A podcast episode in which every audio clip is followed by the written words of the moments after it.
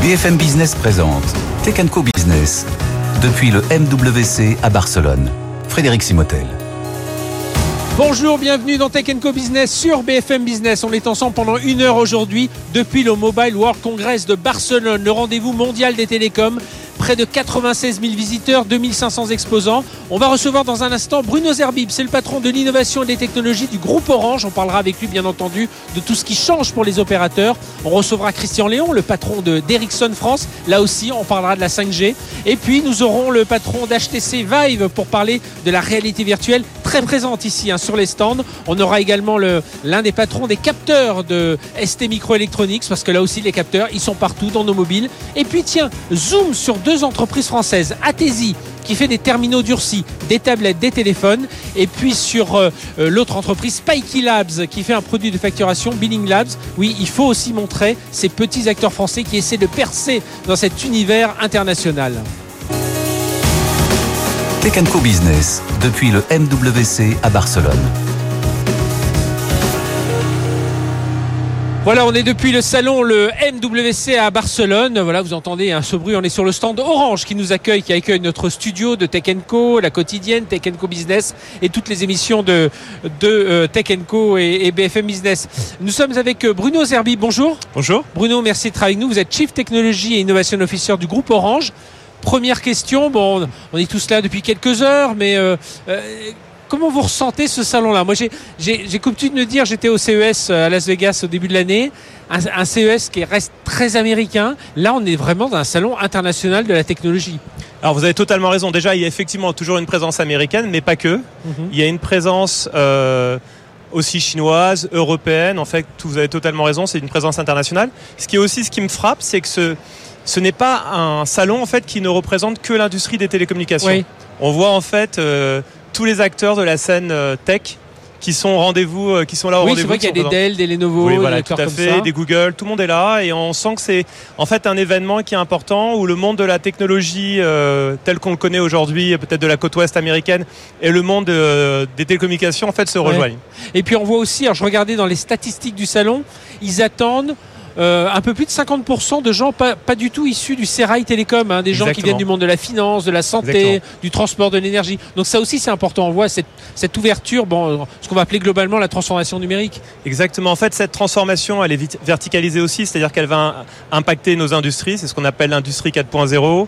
Elle, elle, impacte en fait. Euh, beaucoup de secteurs d'activité économique. Et donc ces acteurs-là sont là aujourd'hui, sont au rendez-vous, essayent de comprendre ces nouveaux euh, cas émergents, notamment on parle de beaucoup d'IoT et de la, de la troisième phase de cette euh, technologie qui va nous permettre d'avoir de nouveaux, euh, nouveaux cas d'usage qui n'existaient pas jusqu'à maintenant. Par exemple, le contrôle de, de robots à distance, l'automatisation des industries, ce genre de choses qui n'est possible qu'avec l'évolution en fait de nos réseaux en profondeur. On en reparlera mhm. un petit peu plus tard. Et, d'ailleurs, c'est ce qui est intéressant ici. Il y a beaucoup de use cases hein, dans, sur tous les stands que l'on voit, même ici au, sein du stand Orange, on a beaucoup voilà, de démonstrations. Alors, euh, question, donc vous êtes un... Alors ça fait un moment, ça fait oui, 5-6 ans, vous êtes un ancien de la Silicon Valley, vous êtes passé chez Altis, vous êtes aussi ancien de Schneider Electric. Alors là, euh, tout récemment, donc chez Orange, à la tête de la partie euh, recherche, innovation, quelles sont les, les, grandes missions que vous a confiées Chris Ellenman alors elle a annoncé euh, il y a à peu près euh, deux ans maintenant, euh, enfin un, an, un an et demi, Lead the Future,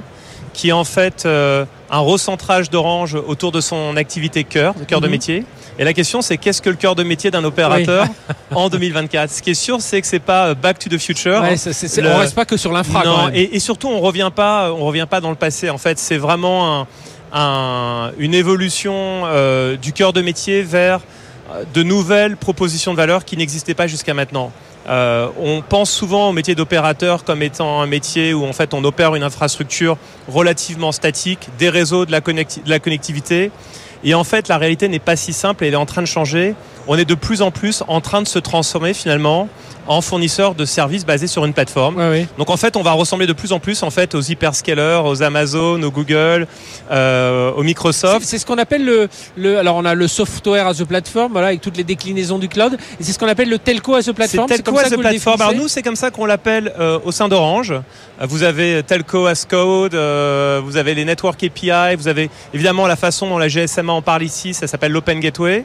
Mais fondamentalement c'est la même idée. L'idée est que nous voulons rendre disponible l'intelligence de nos réseaux aux communautés de développeurs. Mhm. Et ça, c'est quelque chose de complètement nouveau, révolutionnaire. C'est-à-dire que vous regardez le monde dans lequel on vit aujourd'hui, vous regardez une, application comme Netflix, elle est totalement disponible, développée de façon indifférenciée sur, sur le, sur le réseau. En fait, elle, elle se fiche, elle n'utilise aucune intelligence spécifique du réseau. On pense qu'il existe aujourd'hui une véritable attente au niveau des clients d'avoir des services qui vont utiliser cette intelligence. Par exemple, vous voulez faire un vidéo call depuis votre téléphone euh, portable et vous voulez être sûr d'avoir 30 images par seconde, 1080p, sécurisé quoi qu'il arrive, même si vous, avez, vous êtes à côté du vélodrome et qu'il y a un match et que le, réseau est saturé. Donc, donc on, est sur cet euh, environnement telco as a plateforme, mais ça, ça signifie quoi? C'est que ça va être quoi le bénéfice pour les entreprises?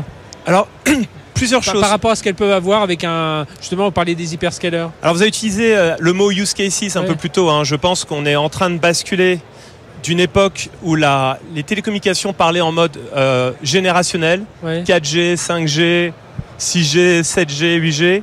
En, on est en train de pivoter sur finalement une vision beaucoup plus centrée autour des clients et des cas d'usage. Mhm. Et donc vraiment la question c'est maintenant quel est notre roadmap pas générationnel? Ça vous allez moins entendre parler mais la roadmap plutôt de use cases, de cas d'usage qu'on va être capable de déployer pour le B2B, donc euh, pour nos clients d'entreprise, et aussi pour le B2B2C et, et, le, grand public. Je vais peut-être vous donner un exemple. Hein. Par exemple, il y a des, euh, des compagnies de, jeux vidéo. Euh, vous savez que la latence est extraordinairement mhm. importante. Vous avez des enfants qui jouent à Fortnite ou autres jeux vidéo comme ça. La moindre, moindre écart en 2 millisecondes vous fait perdre ou gagner en fait un match.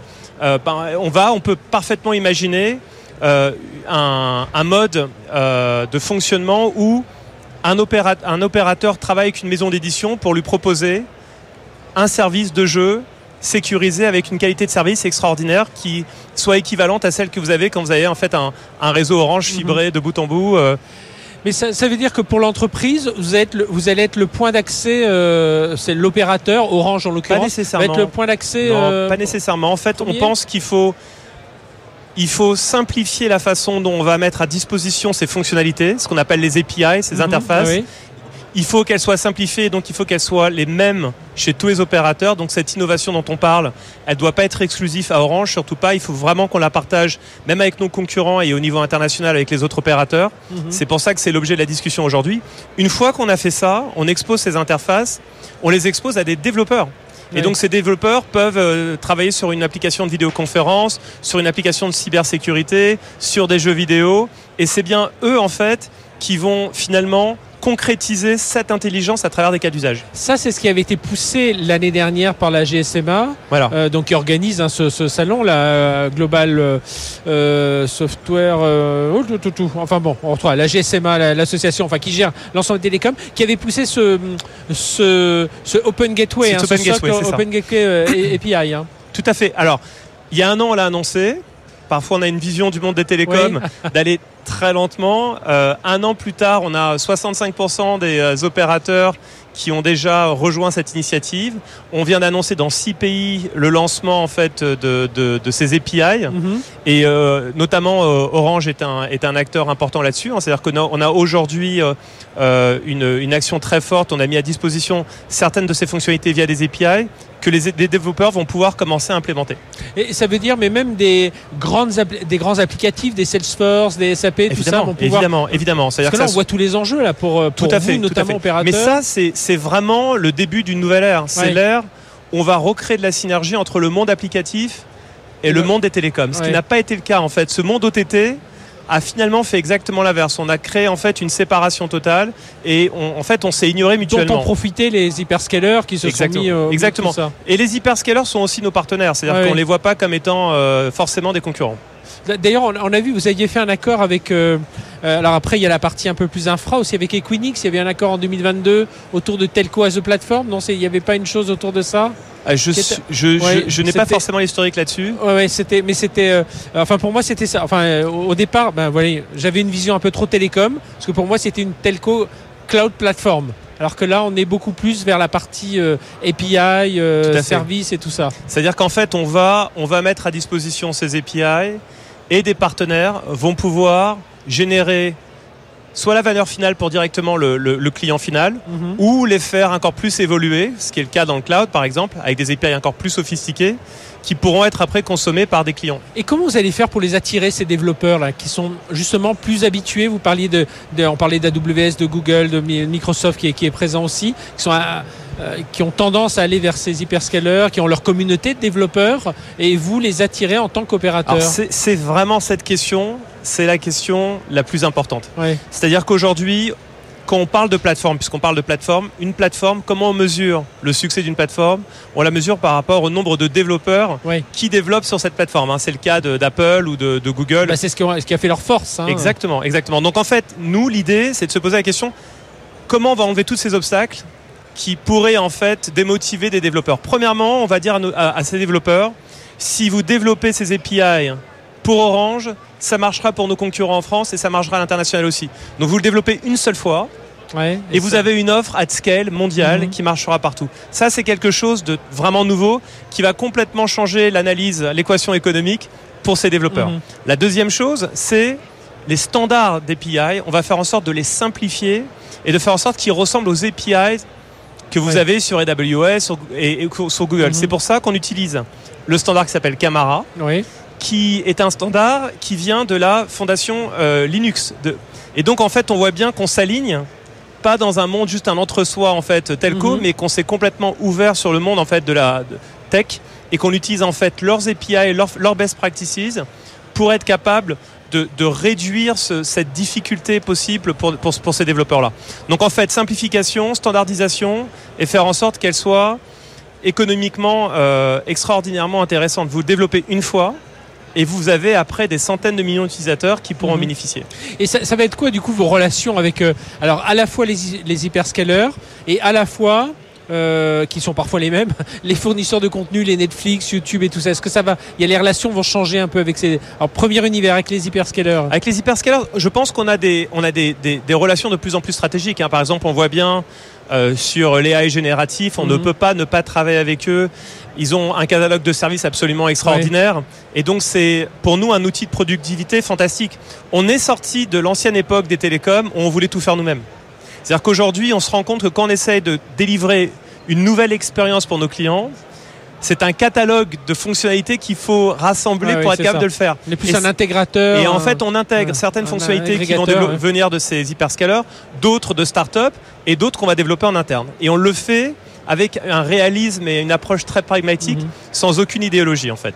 Et alors par rapport à des Netflix, YouTube, euh, euh, tous ces gens-là, est-ce que c'est un moyen aussi de trouver, de, mieux se partager la valeur? Alors c'est une bonne question. On a effectivement une discussion autour du fair share, hein, le fait Ouais. qu'on a nous, on a une équation qui est quand même très compliquée. On voit le trafic euh, qui double euh, euh, régulièrement. Et c'est à vous d'investir en plus C'est à nous d'investir et en quoi. plus de ça, on a pris un engagement euh, très sérieux, euh, qui est très important pour nous, qui est de réduire la, la, la, la dépense énergétique et de En faire plus, en ouais. sorte de réduire nos émissions CO2 pour être précis. Mhm. Donc on leur demande de faire un effort, de nous aider, de faire des optimisations, travailler avec eux sur les codecs, faire en sorte d'être capable d'offrir la même expérience mais avec une bande passante moindre. Euh, Au-delà de ça, on voit bien qu'il y a énormément d'opportunités de, de partenariat aussi. C'est-à-dire que on voit bien qu'on a cette capacité de leur fournir demain, à travers ces API, aussi des services différenciés. Peut-être pas pour un service de, de streaming comme Mhm. Netflix parce que ils peuvent faire, ils peuvent bufferiser, ouais. mais pour des services beaucoup plus en temps réel, cette intelligence, ces API vont avoir en fait vont jouer un rôle très important. Vous parliez justement de côté développement durable. Ça, c'est aussi un, un pan de. Vous êtes Chief Technology Innovation Officer, mais il y a aussi ce- cette partie développement durable qui devient très importante aujourd'hui dans les télécoms. Pendant des années, on s'y est pas vraiment intéressé. Depuis 10 ans, on a regardé un peu plus. Depuis 5 ans, on a un peu accéléré. Mais là, on a, on- ça y est, on a le gras, on l'a enlevé. Maintenant, on attaque vraiment. Enfin, c'est des changements profonds quand même pour Je vais euh, vous- je vais- réduire la consommation d'énergie. Je vais vous donner un, peut-être une façon, une, une, une, une métaphore. Imaginez, vous avez une autoroute et sur cette autoroute, euh, tous les 18 mois, je multiplie par deux le nombre de camions et de voitures. Et en plus de ça, je multiplie par deux la taille de ces voitures et de ces camions. Et je vous demande de faire en sorte qu'il n'y ait aucun embouteillage sur cette autoroute et que, en plus de ça, vous baissiez les émissions de carbone. Ouais. C'est ce qu'on est en train de faire. Voilà. Donc, Et donc, c'est, vous voyez, quand même adapté au monde Ouais. euh, de la, euh, de, de, de, de la transportation, on- du transport, on se rend bien compte que c'est absolument phénoménal d'un point de vue innovation ce qu'on fait. Ça, c'est une innovation invisible, Mhm. mais qui protège la planète et qui protège aussi la qualité de, de, l'expérience qu'on délivre à nos clients. Dernière question, euh, Bruno Zerbi, pour la partie euh, euh, IA. Donc, on voit tous ces investissements monumentaux. On parle beaucoup d'IA. Alors, évidemment, l'IA générative a remis cette IA un peu au, à démocratiser davantage. Mais vous, quels sont les travaux sur lesquels vous, vous, vous êtes en ce moment? Alors, c'est un sujet qui est capital pour nous, comme pour toutes les, Oui. euh, les, les- les- les grandes entreprises aujourd'hui. On a une approche qui est basée sur deux piliers. Le premier pilier, c'est nous allons former at scale vraiment, vraiment une très, très grande partie énorme de nos, nos collaborateurs. Donc, acculturation. acculturation, mais on va vraiment euh, vraiment en profondeur. On en est déjà à 27 000 personnes formées. On doit sûrement être sur le, en Europe Mhm. la compagnie, une des compagnies qui a le plus euh, formé sur l'intelligence artificielle. Pourquoi Parce que on vit dans un monde avec l'intelligence artificielle. Jeff Bezos a cette phrase, je ne sais pas si vous l'avez entendu, il dit que l'intelligence artificielle, ce n'est pas une, euh, une, une invention, c'est une découverte.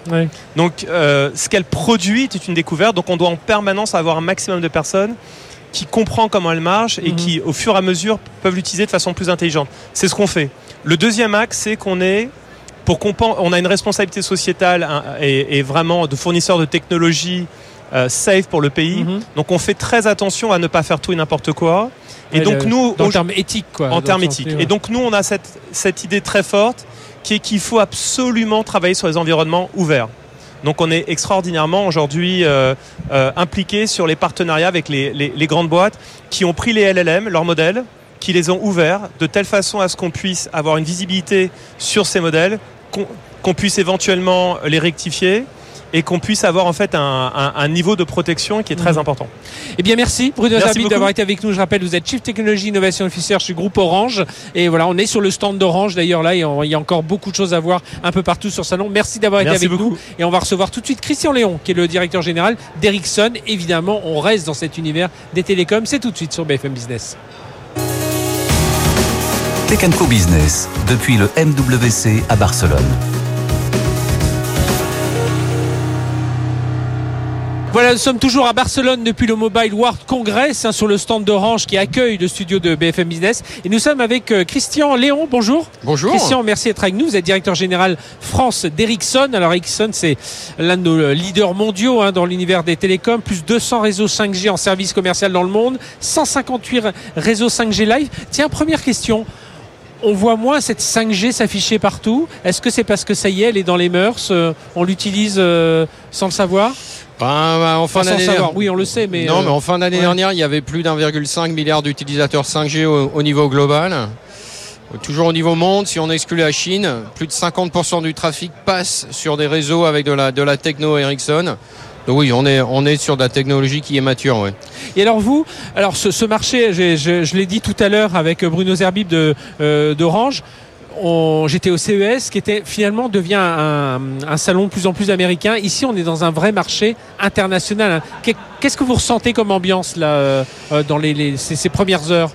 Bah alors, for- c'est- c'est l'é- c'est l'énergie en fait de l'événement. On se retrouve tous les ans, on a de l'énergie, on rentre dans les vies du sujet et c'est la vue globale. Donc on voit nos partenaires sur le, sur le hall Ericsson, on voit nos partenaires à travers le monde. L'Asie, les US, l'Europe, le Moyen-Orient, l'Afrique. On échange, on partage et ça, ça donne une énergie vraiment euh, incroyable. Alors, pour parler euh, d'un des sujets qui, fâche, on voit quand même, on a cette énergie, vous en parlez de ce marché télécom, on voit quand même des ralentissements, il y a eu des suppressions de, postes, notamment chez Ericsson, mais enfin chez tous les acteurs. Comment vous expliquez quand même ce, ralentissement? Il faut remettre les choses à plat? Déjà, la 5G a été euh, déployée beaucoup plus rapidement que toute autre technologie, quasiment deux ans plus rapidement que, que la 4G. Donc en fait, les investissements ont été massifs Mhm. aux US euh, au tout début, 2021-2022, de façon similaire euh, sur l'Asie. Après, on est re- revenu sur des, on va dire des, des- des niveaux de déploiement beaucoup plus, beaucoup plus raisonnables. Là, on est plutôt en, en déploiement standard par rapport à ce qu'on a vu sur les autres technologies. Donc, quand, quand vous entendez, parfois, on voit dans des titres, ben, y, y compris chez nous, hein, de dire que la, la 5G, elle tarde à percer, tout ça. Non, pour, pour vous, non, on est vraiment, la vague est partie. Ben, on, dé- déploie, on déploie. En France, on est plutôt bon. Mhm. Euh, 60% de la population en France a accès aux nouvelles bandes de fréquences 5G, ce qui est plutôt bien. Euh, pour revenir sur votre commentaire précédent, en France, on recrute. Euh, on a un centre de R&D en France. On a des postes qui sont ouverts sur la cyber, sur les AI, sur de la radio. Donc on est, on est plutôt en, en dynamique positive sur le marché français. Et alors, autour, autour de, cette, de cette 5G, il y a aussi ce qu'on appelle la 5G privée, qui est pour les entreprises. Là, euh, c'est peut-être là où il faut ce coup d'accélérateur. Parce que, alors, je sais que vous participez à beaucoup de, enfin, d'expérimentation, mais plus que ça, il y a Et déjà pas mal de choses Oui. en production. Oui. Mais qu'est-ce qu'il faudrait pour que les entreprises accélèrent davantage sur ce sujet-là? Alors je pense qu'on a- c'est un sujet de- d'effet d'échelle. Mhm. Euh, je pense que de, on a des réseaux 4G, 5G en production industrielle, des vraies demandes, des vraies attentes, des cas avérés euh, de gains de productivité. Euh, donc on va dire c'est pas un sujet de techno, c'est un sujet de transformation industrielle, ce Ouais. qui n'est jamais simple. Mais au moment où on veut ré- réindustrialiser l'Europe, avec on va dire une différenciation en termes de de, de, de- de green sustainability, d'agenda de réindustrialisation en productivité et de, le, façon green. Je pense que la, la 5G industrielle peut vraiment faire euh, la différence, comme on le voit sur d'autres secteurs euh, géographiques comme la Chine. C'est- C'est-à-dire ce qu'il nous faudrait, c'est davantage une culture réseau, pousser davantage la transformation numérique, en même temps faire attention à la transition énergétique. Oui. C'est un peu tout ça qui, enfin, c'est tous ces curseurs qu'il faut avancer en même temps. Et la bonne nouvelle, c'est qu'on a des champions européens sur tous ces sujets. Dans le sta- on est dans le Oui. stand Orange, chez Ericsson, chez Nokia. On a l'écosystème en Europe pour être, euh, pour être leader. Alors aujourd'hui, on, on parle beaucoup d'intelligence artificielle. Chez Ericsson, elle se retrouve où cette, in- cette intelligence? Alors j'imagine évidemment vous l'utilisez depuis longtemps. Là, elle, était, elle a été mise un peu plus en avant parce qu'on a parlé de l'intelligence artificielle générative. Oui. Mais euh, justement, vous aujourd'hui, quels sont les gros développements sur lesquels vous insistez?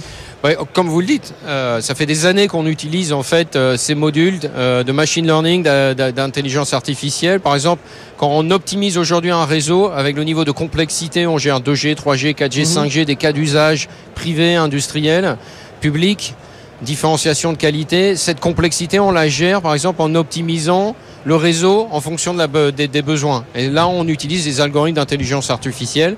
C'est en production, ce n'est pas juste, euh, c'est pas dans le futur, c'est aujourd'hui. Par contre, derrière tout ce qui est generative AI, donc ce- la, capacité de transformation du generative AI, on commence à ingérer ce type d'algorithme sur certaines de, de nos lignes de produits. Ça, ça va venir dans le futur. Donc vous l'utilisez pour vos propres besoins et vous allez le proposer aussi à vos clients, c'est ça? Sur certaines, sur, par exemple, quand on, on propose des services managés pour, ré- servir, euh, pour, euh, pour manager un réseau, Mhm.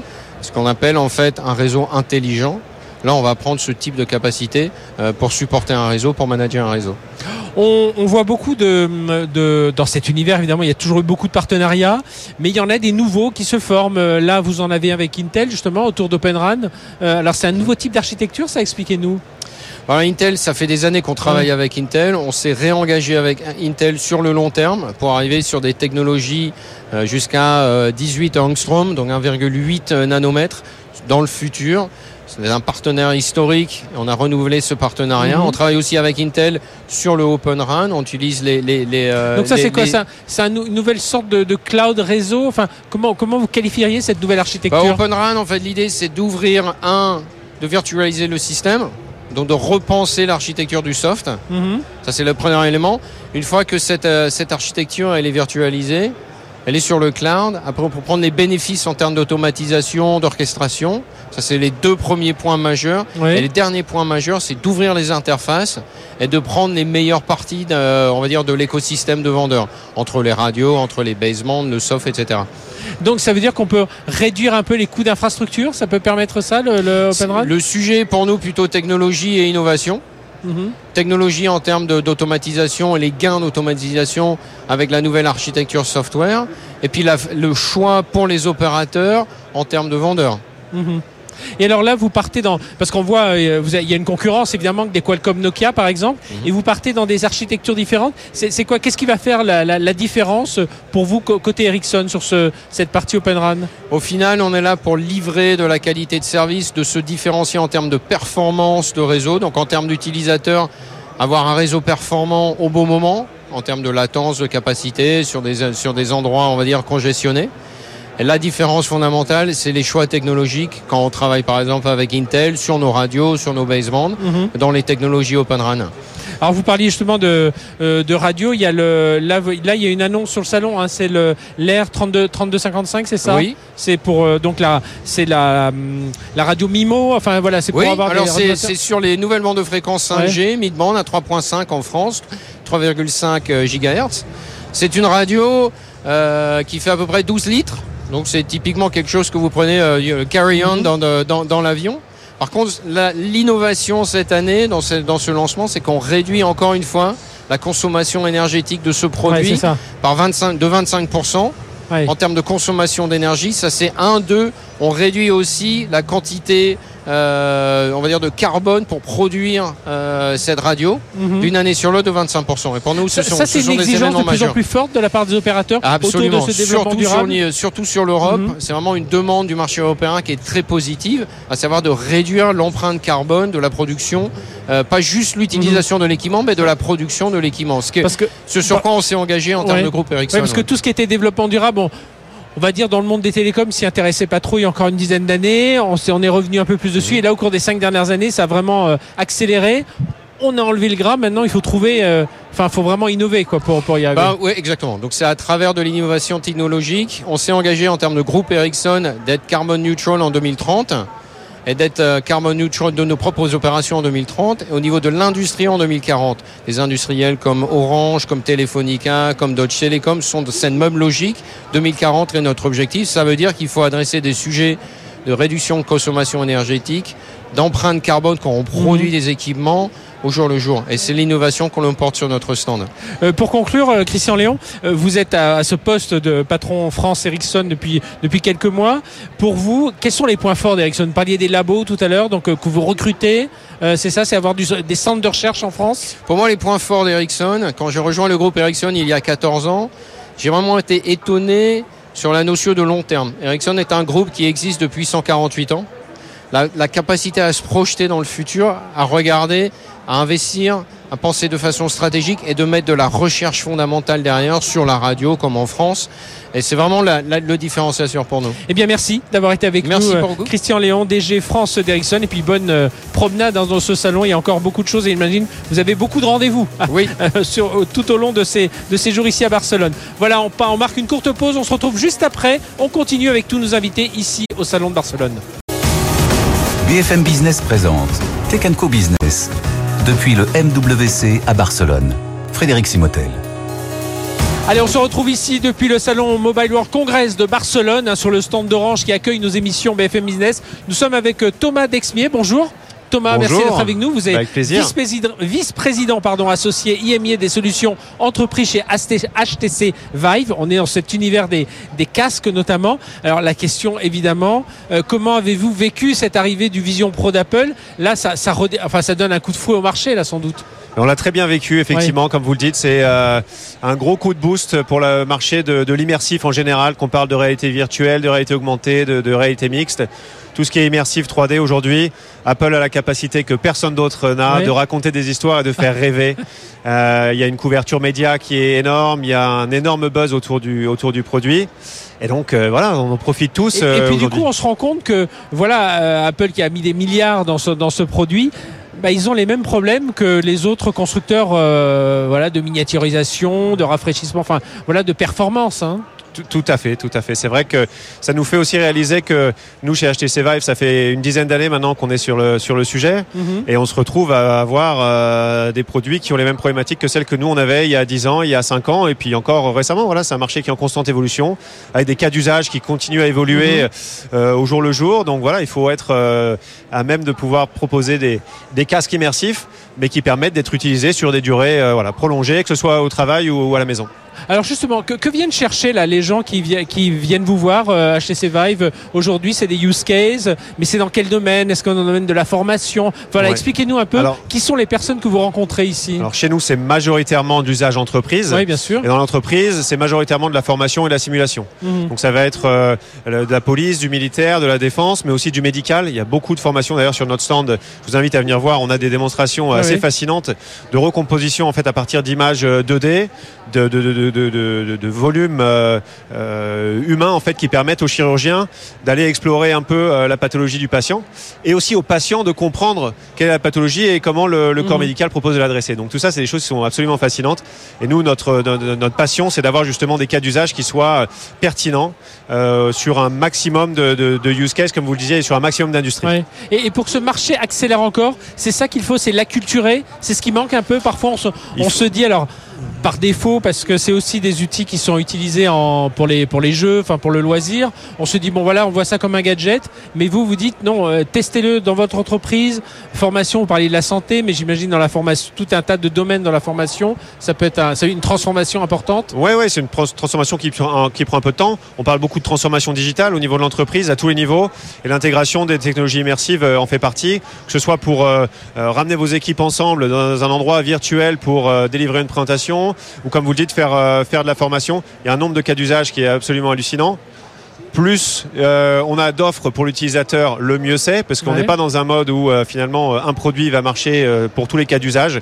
C'est quand même encore aujourd'hui très spécifique. Et nous, le parti qu'on a pris, c'est d'avoir un châssis de casque euh, qui soit une base qui, qui corresponde un petit peu à tout le monde, et après proposer un catalogue d'accessoires euh, qui soit suffisamment modulable pour que votre besoin puisse être répondu de façon favorable avec notre, vous, avec, notre système. vous présente, enfin vous présentez, il a été présenté fin de l'année, mais il est ici, euh, ça y est, février, ça y est, Ouais. est- C'est le, le Vive, alors que je dis pas de bêtises, le Vive Ultimate Tracker. C'est celui-là. Et, et justement avec les yeux, enfin il y, a- il y a tout un tas d'innovations aussi à Alors l'intérieur. effectivement, il y a deux innovations. Le Ultimate Tracker va vous permettre de faire du full body tracking. Donc ça vous permettre de traquer, donc de, de, de, de- de représenter en 3D le mouvement de vos bras, de vos hanches, Mhm. de vos jambes. Donc ça c'est une animation de votre avatar, donc votre jumeau digital dans un environnement immersif tel que vous le faites dans la, dans, dans- D'accord. dans la vraie vie. Le Face Tracker va permettre de traquer votre regard et vos expressions faciales. Aujourd'hui, on a de plus en plus de demandes de collaboration en réalité virtuelle. Mhm. Cette collaboration-là aussi, elle passe par tout ce qui est, euh, ce qui est de- de- de- au-delà du langage.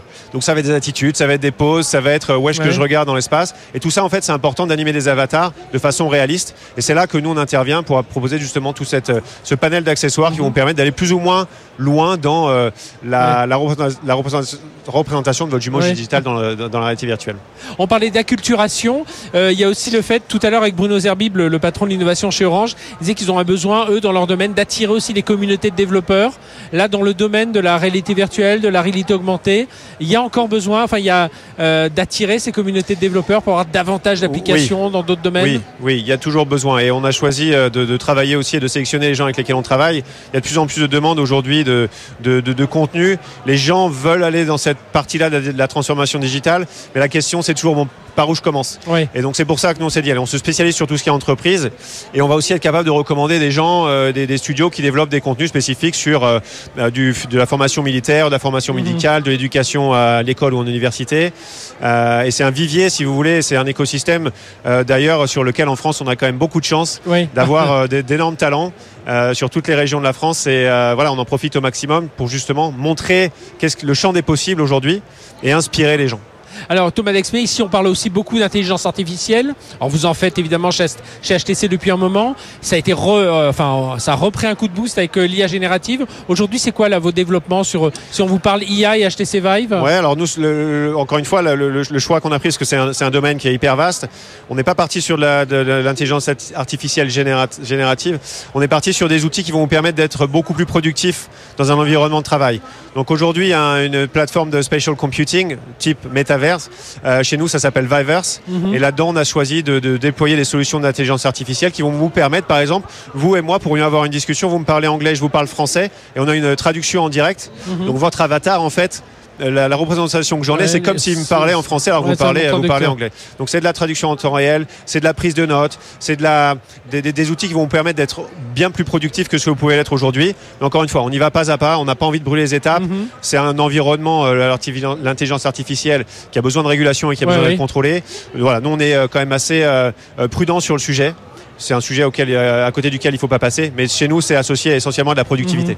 En tout cas, vous confirmez qu'il faut s'acculturer encore davantage à Tout cette euh, réalité virtuelle, réalité augmentée et avec les, les casques et notamment euh, euh, ceux de HTC Vive. Merci euh, Thomas plaisir. d'être venu nous voir. Donc, je le rappelle, vous êtes vice-président associé des solutions entreprises chez HTC Vive. Et puis là, bah, je vais vous laisser repartir sur le salon parce que j'imagine que voilà, vous devez attirer pas mal de monde sur le stand HTC Vive pour On voir toutes ces quelques démonstrations. personnes à qui parler, effectivement. Merci. Merci. beaucoup à vous. À bientôt. Tech Co Business depuis le MWC à Barcelone. Allez, on poursuit depuis le salon Mobile World Congress de Barcelone avec notre invité suivant, Alexandre Balmeux-Frezol. Bonjour. Bonjour. Merci d'être avec nous. Vous êtes directeur général du sous-groupe produit capteur d'image ST Microelectronics. Ma première question, elle est assez simple. Qu'est-ce que vous venez faire ici? Alors j'imagine, voilà, vous avez pléthore de clients, de partenaires, euh, de, de- de fournisseurs aussi. Enfin voilà, racontez-nous. Donc ce qu'on vient faire, c'est euh, rencontrer nos fournisseurs et nos clients. C'est un endroit privilégié, mais on vient aussi euh, regarder toutes les innovations au, au sens, let's say, au sens personnel électronique. Donc voilà notre principale, principale motivation de venir sur ce, sur ce, sur ce salon. Donc vous, vous êtes basé à Grenoble, hein, on est c'est basé ça à Grenoble. ouais. Et alors sur ces capteurs d'image, dites-nous en- enfin en quelques mots, voilà, quelles sont les Bah, principales les capteurs d'image chez ST Micro, c'est euh, c'est, euh, à peu près 800 personnes qui travaillent là-dessus, donc à la fois sur euh, le développement des produits, mais aussi le développement de la technologie à Mhm. Kroll, à côté de Grenoble. Donc euh, tous les capteurs d'image de ST Microelectronics sont euh, la plupart designés sur le site de Grenoble et industrialisés et manufacturés euh, sur le site de Kroll. Donc, euh, capteur d'image, ça peut être la reconnaissance faciale, ça peut être tout ce genre de choses? Donc ça peut être capteur d'image, ça peut être de la reconnaissance faciale, ça peut être de la mesure de distance, ça peut être de la qualité d'image, ça Mhm. peut être des, des capteurs intelligents avec, euh, on va dire, euh, du processing embarqué euh, pour traiter l'image. C'est ça, ça, ça, ça répond à beaucoup de domaines d'application. Aujourd'hui, Où, où- où est-ce qu'elle est l'innovation aujourd'hui? Alors elle est, elle est constante évidemment, mais est-ce qu'elle, parce qu'on on demande davantage des, des, bon, des MEMS, des capteurs, tout ça qui consomment moins d'énergie. Oui. Euh, on veut des choses qui soient, euh, qui euh, soient de plus en plus performantes, rapides, euh, qui soient de plus en plus miniatures. Voilà. Où est-ce que, euh, quels bah, sont l'innovation les d'un axes capteur d'image, euh, un capteur d'image traditionnel qui fait une, une image colorisée, dite RGB. Euh, le suit aussi la loi de Moore, hein, comme, comme le Ouais. semi-conducteur, c'est-à-dire que c'est la taille de son pixel. Pourquoi? Parce qu'il faut faire un pixel de plus en plus petit, de manière à pouvoir en mettre de plus en plus, euh, avec une économie, euh, une économie viable. Donc ça, c'est euh, la, la principale innovation. Mais plus vous augmentez le nombre de pixels, plus ça demande du processing. Donc du coup, effectivement, la consommation devient un usage, devient un, un facteur de différenciation important. Et le troisième gros trend, au gros sur, sur les capteurs d'image, c'est effectivement tout ce qui est on va dire euh, post-processing, euh, intelligence embarquée euh, dans le capteur ou euh, à, côté du capteur dans, le, dans le host processing quoi. D'accord. Donc il faut, il faut être euh, performant un peu sur ces trois domaines. Bah, il faut sont- déjà euh, ce que fait ST euh, maîtriser la technologie ou, euh, ou- ou la chaîne de valeur de A à Z, c'est-à-dire Mhm. fabriquer la technologie de manière à pouvoir miniaturiser le pixel et après euh, maîtriser aussi euh, la confection des produits pour décider euh, du nombre de pixels qu'on veut mettre ou de, de l'intelligence embarquée qu'on veut mettre dans le capteur ou pas quoi. On parle beaucoup ici évidemment d'intelligence artificielle. Vous, alors évidemment, vous en faites depuis longtemps chez, chez ST Micro. Ça a été remis au goût du jour avec cette intelligence artificielle générative. hein. Ouais. On, on s'en- on en a parlé un peu plus. Comment vous voyez un peu cet univers-là, à la fois dans votre domaine et dans ce que vous pouvez voir déjà Bah, dans, mon le- domaine, euh, c'est une aubaine hein, puisque l'intelligence artificielle demande de la data. Mhm. Et quand vous faites un capteur d'image, c'est Ouais. un sensor qui donne énormément de data, énormément, énormément de data. Donc euh, effectivement, euh, on voit aujourd'hui euh, des usages qu'on ne pouvait pas faire auparavant avec un capteur d'image. Tout ça parce qu'on fournit juste la data. Mhm. Et après, à travers effectivement de l'intelligence artificielle, euh, à ce qu'on appelle du post-processing, on est capable de, de faire des usages assez, euh, assez, assez, assez assez Ça, veut dire que votre métier il est aussi en train de- de- d'évoluer, de, se transformer. Euh, Il y a à la fois, parce que vous parlez de post-processing, ça veut dire toute cette partie euh, couche logicielle qui vient de s'ajouter, alors sur lesquelles vous travaillez encore une fois depuis un moment, mais euh, justement c'est là où le, le, le, le, comment dire, le réglage, enfin l'innovation doit se faire davantage. Ouais, oui, parce qu'il y a, il y a- y a- bon, ça peut être une couche logicielle, mais ça peut être aussi une couche hardware. Donc il y en a Mhm. une partie qui est dans le capteur, donc il faut maîtriser euh, des, des, des, couches très, euh, très faibles, très, bas niveau, pardon, euh, à très faible power pour pouvoir travailler au plus près du pixel de manière à être euh, très euh, peu consommatrice en, en énergie, quoi. Ça veut dire, parce qu'on on retrouve du ST Micro partout, hein. Euh, je, je parlais dans cette émission du CES, il y a cette Ouais. immense euh, sphère euh, à Las Voilà. Vegas, cette nouvelle Ouais. salle de spectacle. Alors je pense que ceux qui ne la connaissent pas, vous tapez The Sphere Las Vegas, vous comprendrez très bien. Et là, vous êtes, euh, vous êtes un des acteurs hein, de la technologie. Nous, on a euh, été euh, fabricant de la caméra pour parce que ce type d'écran de sphère demande une euh, de très forte résolution et de très bonne qualité d'image. Donc nous, on est le fabricant de la caméra de- qui prend les images pour la sphère. Donc ça veut dire que, et je reviens là sur le salon euh, Mobile World Congress, vous êtes très en amont euh, de la conception des produits. Enfin, vous devez être euh, contacté par, tout- par tous ces, ces, Ah oui, oui, ces oui, oui, fournisseurs. oui, en temps de cycle de développement euh, traditionnel sur un produit chez nous, c'est entre deux ans et deux ans et demi. Donc Mhm. il faut effectivement, rien que pour le produit, et si on parle d'une technologie, une technologie, c'est ce qu'on appelle une taille de pixels, Ah c'est à peu près 3-4 ans. Donc ça veut dire que oui, effectivement, on est très en amont. Aujourd'hui, on, on- on design, on est en train de, de fabriquer les produits qui vont être en production euh, sur les téléphones portables à l'horizon de 2026-2027. quoi. Vous êtes optimiste, vous, quand vous voyez, alors là, je prends un peu de recul par rapport au marché aujourd'hui, on parle euh, voilà, de toute cette transformation dans le, le marché des microprocesseurs. On voit Nvidia qui éclate les compteurs, on voit, euh, enfin, on se rend compte qu'on aura toujours besoin de davantage de processeurs. Pour des acteurs comme vous, voilà, vous êtes optimiste de dire, ben oui, il y a de la place pour tout le monde. Bah, nous, on n'est pas du tout positionné comme Nvidia. nous, oui, bien sûr, oui, oui, mais, ouais. mais voilà, de voir que sur tout cet écosystème de, des capteurs, des microprocesseurs, euh, euh, on, on voit qu'il y a de la place pour tout le Bah, monde les perspectives de, de marché, oui, sont, sont plutôt positives. hein. On est, on est relativement optimiste. Donc Nvidia, effectivement, c'est des, des très gros processeurs. La spécificité de ST, c'est de faire de plus petits processeurs dans de l'edge embarqué, ce qu'on appelle le Edge AI, hein, euh, Mhm. dans le langage commun. Donc euh, oui, on est très optimiste sur, sur, sur la verrure du marché. Quoi. Vous, pour vous, ce serait quoi la- euh, sortant de ce salon, vous diriez, euh, tiens, l'innovation euh, majeure, enfin, à laquelle on pourrait contribuer, ce serait quoi? Ce serait toujours euh, davantage de performance, davantage de médiarisation, transition Le écologique. semi-conducteur, c'est toujours plus petit, plus performant, Et moins consommateur de d'énergie. hein. Voilà. C'est ce qui fait régénérer les circuits d'année en année ou de génération en génération. Donc ça va pas beaucoup changer, je pense, dans les années à venir. Quoi. Ce qui change effectivement, c'est maintenant de plus en plus de post-processing et d'intelligence embarquée. Quoi. Eh bien, merci Alexandre Balmeufre- Balmeufrezol. Voilà, excusez-moi, je prononce bien votre nom, directeur général du sous- sous-groupe produit capteur d'image chez ST Micro. Et puis, euh, bien voilà, bah, bonne, euh, bonne balade ici. Je pense que vous avez pas mal de, de rendez-vous à droite à gauche avec tous les, les acteurs qui sont ici. Merci à vous. Merci à vous. Au revoir. Tech Co Business, depuis le MWC à Barcelone. Allez, dernière partie de cette émission depuis le Mobile World Congress de Barcelone. On a beaucoup parlé télécom. On va continuer à en parler avec nos deux invités. Euh, Pierre Lecomte, CEO cofondateur de Spikey Labs. Bonjour. Bonjour. Pierre, merci d'être avec nous. Et euh, Rocco Spano, bonjour. Bonjour. Vous êtes CEO d'Athesi, on est dans le domaine des terminaux durcis avec vous. Et, euh, et avec vous, Pierre, on, on va notamment parler de facturation, on est plus dans cet univers du logiciel. Première question à tous les deux.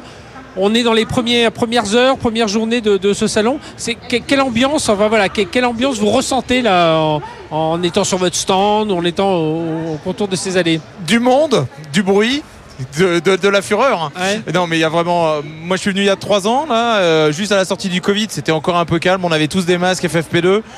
C'était presque un peu triste parce que j'étais déjà venu avant. Et, et- mais, mais là, il y a, il y a- il y a- il y a- il y a du. C'est ça, c'est ça qu'on vient chercher. hein. Ouais. C'est du monde pour pouvoir pour présenter nos produits. Donc, International en plus. hein, international, il y a une, il y a une vraie énergie. Mhm. De votre côté, Rocco? Également, euh, je trouve qu'il y a beaucoup de monde de- très tôt en fait de- depuis ce matin là pour une première journée et assez euh, assez cosmopolite. Ça vient de, de, de beaucoup d'endroits, euh, surtout d'Afrique. Ce qui est intéressant pour nous, Ah, Afrique, Moyen-Orient, moi j'ai remarqué aussi beaucoup Euh, Moyen-Orient. Ouais. Afrique également, euh, ce, qui est, ce qui pour nous est, est très intéressant puisqu'on cherche des distributeurs dans ces pays-là. Alors justement, tiens, parlons, parlons à l'instant de, de vos produits chez Athesi. Vous en avez deux avec vous, donc c'est une tablette durcie. Alors j'en ai Euh, trois, donc nous, trois, oui, il y a le téléphone et donc radio. En- euh, c'est une deux marque française Mhm. de terminaux durcis. Euh, on est la seule marque française à avoir autant de produits différents, du téléphone euh, très fin avec Ouais. euh, lecteur de code barre intégré ou sans, euh, en passant par des produits euh, assez spéciaux euh, certifiés ATEX zone anti-explosive D'accord. avec Toki Walkie et, et caméra thermique également. Donc là, on est plus pour des usages génie civil, militaire, Génie sécurité. civil, société dans la chimie, dans le pétrole, des profils qui doivent intervenir dans des zones explosives. Mhm. Et puis des tablettes de 6 pouces, 8 pouces, 10 pouces, 12 pouces, Android, Windows, euh, sont des tablettes euh, durcies également qui résistent à des températures euh, assez euh, larges. Quand, quand vous dites concevez en France, c'est-à-dire qu'est-ce qui est conçu euh, Le R&D est en France, Ouais. euh, la production est en Asie, ouais. euh, le- les ingénieurs R&D sont à Hong Kong et on distribue euh, dans la zone euh, EMEA euh, jusqu'à maintenant, donc euh, Europe, Moyen- Moyen-Orient, Afrique. Et on commence la prospection là sur l'Amérique du Sud et l'année prochaine euh, Amérique du Nord. Et qu- qu'est-ce qui empêche euh, entre ce que vous proposez là par rapport à quelqu'un qui achèterait des tablettes euh, euh, voilà en, en Classique, en, en grand grande masse public. et qui et mettrait euh, il mettrait un peu de protection autour? Alors la différence en fait c'est que les, les tablettes sont pas uniquement durcies d'elles-mêmes euh, de par la coque Oui. sans coque additionnelle, c'est les composants sont des composants choisis pour durer, D'accord. euh, qui résistent à ces contraintes Donc c'est une gros, un gros De- coup de chaleur. de euh, température, euh, de choc, de vibration. Les cartes mères sont conçues de façon à encaisser les vibrations. Elles sont euh, euh, logées dans des châssis en magnésium pour éviter les, euh, que le produit quand il tombe il vrille et des, des micro euh, des soudures en fait. D'accord. Euh, ce sont des produits qui sont vraiment conçus dès le départ. Choix de composants, euh, façon de le- les fabriquer et contrôle qualité pour une destination euh, durcie. Et ce sont des produits durables. C'est-à-dire que le cycle de vie de ces produits est de 5 voire 8 ans, Mhm. puisque les sociétés qui achètent ce genre de produits qui Oui. sont plus coûteux que des produits euh, grand, grand public les- ont besoin d'un retour sur investissement. euh, Alors on a, on a, on a, cho- on a fait ce choix hein, d'avoir euh, deux acteurs euh, plus petits, hein, deux acteurs français plus petits sur ce salon. Et avec vous, alors Pierre, on, Pierre Lecomte avec euh, euh, Spiky Labs, on est dans un autre euh, univers euh, et notamment avec un produit que vous présentez là qui s'appelle Billing. euh, Billing Labs, Billing Labs. Spiky Labs, Billing Labs. euh, Voilà, et qui est. Alors là, on est dans les logiciels et à la facturation. ça? Exactement. Le- notre, euh, notre, notre raison d'être, c'est de transformer un petit peu les systèmes de facturation actuels. Alors, c'est pas très glamour comme sujet. hein. Il s'agit d'aller récupérer des informations sur le réseau, euh, ce que vous avez consommé comme, comme unité de télécom, hein, et puis d'être capable de générer des factures. Alors, ça paraît assez basique comme service, mais être capable de faire ça quand vous avez des millions, voire des milliards d'informations qui remontent pour être capable de les présenter de manière élégante sur une facture est juste. hein. il ne s'agit pas d'avoir Mhm. des factures qui soient fausses non plus. C'est un exercice et que vous devez le faire en deux heures parce que c'est la fin du mois. En particulier, nous on s'adresse essentiellement au marché B2B, 2B. Donc euh, on facture des clients qui eux-mêmes vont facturer leurs propres clients et on fait toute la chaîne. Et évidemment, euh, ça nécessite des capacités de distribution qui sont un peu larges. Ça, ça fait partie d'une des compétences d'Athésy parce que sinon vous Pas accompagnez. Athésy, Spiky Labs. Athésy, Sp- Spiky attends, Labs, oui, Spiky Labs, pardon, pas. Labs. Voilà, Spiky Labs. Parce que vous accompagnez sinon les entreprises. euh, Oui, oui, nous on a une compétence très très forte dans le système de facturation, mais on a une Mhm. compétence beaucoup plus large Sur sur, l'intégration, l'intégration le logicielle. On a à peu près 50% de nos clients. 50% de nos revenus qui sont issus du monde des télécoms et Ouais. les 50 autres pourcents plutôt euh, issus du monde euh, bah, en particulier on, est, on a une entité basée à Rennes donc euh, il y a une partie de notre activité qui est basée dans l'industrie agroalimentaire bretonne mais et donc pour lequel les processus peuvent être un peu les mêmes parce que Mhm. vous avez beaucoup de traitements de données à faire Et sur cette partie euh, facturation, là, là, le Billing Lab, c'est vraiment dédié à l'univers des télécoms. Alors, en fait, c'est dédié à l'univers. Si vous avez besoin de facturer, il y a Oui. plein de gens qui ont une petite entreprise qui ont besoin de facturer trois, marche trois aussi. factures. Vous avez Excel, ça marche bien. Ouais. Ça, c'est la première étape. La deuxième étape, vous prenez un petit logiciel de facturation. Je ne les citerai pas parce qu'il y en a des très bons et des très mauvais. Euh, et, et puis après, quand vous êtes chez un opérateur télécom et que vous avez 100 000 factures à, sortir, vous n'êtes pas dans la même nature Mhm. d'exercice. Donc là, l'idée, c'est d'être capable de faire uniquement cette partie-là, de bien le faire pour l'univers télécom. Mais on voit bien que ça va s'adresser de la même façon à de la recharge électrique. Oui. Euh, on travaille et on discute avec des opérateurs de recharge électrique, évidemment. On discute avec des opérateurs de livraison. On discute avec des opérateurs de metering, de, hum, par exemple de des mesure, utilities de mesure. euh, si vous avez besoin de, de remonter le niveau d'eau au niveau de gaz. En France, en il y a fait, un seul vous- acteur, mais il y a des pays dans lesquels il n'y a fait, pas d'acteur. euh, vous, la, la- la spécificité avec Spiky Labs et Billing Labs, donc votre produit, c'est de cette interprétation des données. C'est de Exactement. apporter On va- plus on- que la simple Exactement. facture. Et on s'adresse en particulier à des opérateurs. On a tous commencé petit, donc on s'adresse à des opérateurs qui vont pouvoir porter une croissance, qui vont pouvoir scaler. Et si vous avez un opérateur, un MVNO ou un MNO ou un opérateur de taxi ou un opérateur de livraison qui va commencer par avoir un millier de livraisons, on n'a pas besoin d'avoir des choses Mhm. très importantes. Par contre, nous, on a une très forte capacité à pouvoir scaler à un coût raisonnable.